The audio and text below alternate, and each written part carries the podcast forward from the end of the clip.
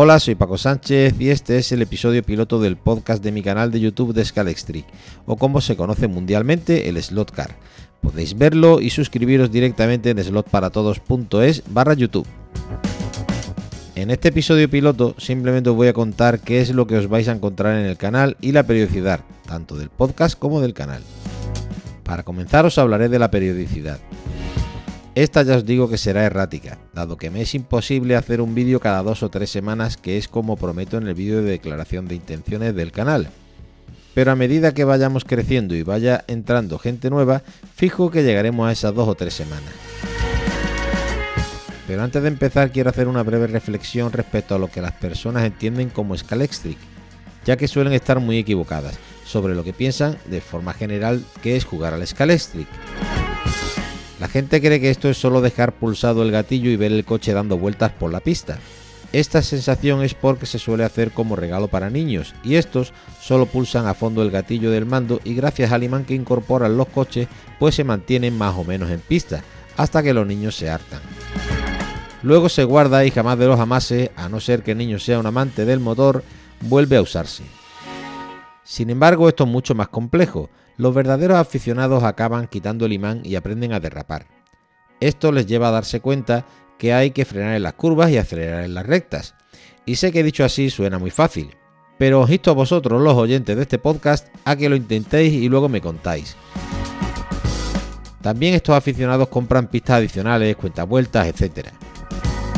Otros aficionados optan por coleccionar, otros optan por pintar ellos mismos los coches y decorarlos, y un sinfín más de opciones que tiene este hobby ocultas entre comillas. En este podcast os explicaré muy por encima qué es lo que podéis ver en el vídeo que toque a continuación, dando información sobre el mismo si os interesa, para que podáis ir después de oír el podcast a ver el vídeo directamente sin pasar por la casilla de salida. Pero ¿qué es lo que os vais a encontrar en mi canal? Pues lo dicho, videotutoriales de cómo mejorar los coches, accesorios hechos a mano para mejorar las pistas o para decorarlas, en fin, trucos o ideas de cualquier tipo que hagan que podáis disfrutar todo lo posible de este hobby. También os enseñaré mandos básicos que existen, mucho mejores que los que vienen con tu circuito casero. Algún día hablaremos de reglamentos, si os interesa el tema de la competición a nivel de club.